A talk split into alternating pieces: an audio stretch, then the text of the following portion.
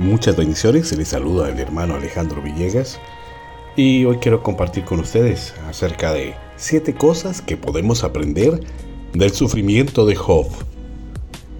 El relato de Job en la Biblia es un poderoso testimonio de cómo un hombre justo experimentó un sufrimiento intenso. En primer lugar, el sufrimiento no siempre es consecuencia del pecado personal. Aunque Job era justo y temeroso de Dios, sufrió pérdidas devastadoras.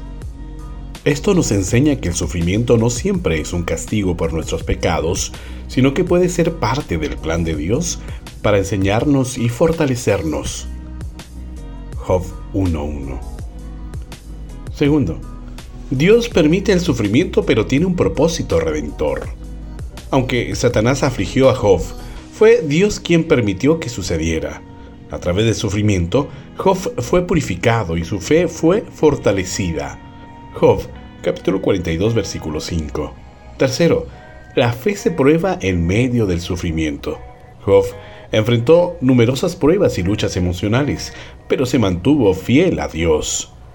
Su ejemplo nos enseña la importancia de aferrarnos a nuestra fe, incluso en los momentos más difíciles. Job, capítulo 2, versículos 9 y 10. Cuarto, el sufrimiento puede llevarnos a una mayor intimidad con Dios. A medida que Job buscaba respuestas y consuelo en medio de su sufrimiento, desarrolló una relación más profunda con Dios. El sufrimiento puede ser una oportunidad para acercarnos más a nuestro Creador. Job capítulo 42 versículos 5 y 6. Quinto, la importancia de la paciencia y la perseverancia. A pesar de su intensa angustia, Job fue paciente y perseverante. Aprendemos que en medio del sufrimiento debemos confiar en la bondad y el plan de Dios, incluso cuando no entendemos. Job capítulo 23 versículo 10.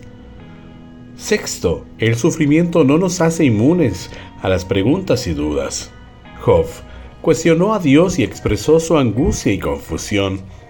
Esto nos enseña que es natural tener preguntas y dudas en medio del sufrimiento, pero debemos llevarlas ante Dios y confiar en su sabiduría. Job capítulo 31 versículo 35. Séptimo, y esta es la séptima cosa que podemos aprender acerca del sufrimiento de Job.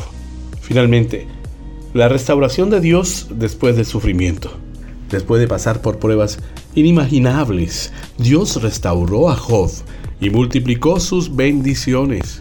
Esta parte de la historia nos muestra que Dios puede redimir y restaurar incluso en medio del sufrimiento más profundo. Job capítulo 42 versículos 10 al 17.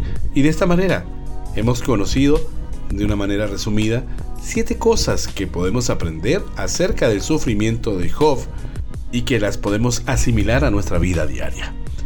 Un abrazo a la distancia, muchas bendiciones y que la paz de Dios sea sobre sus vidas.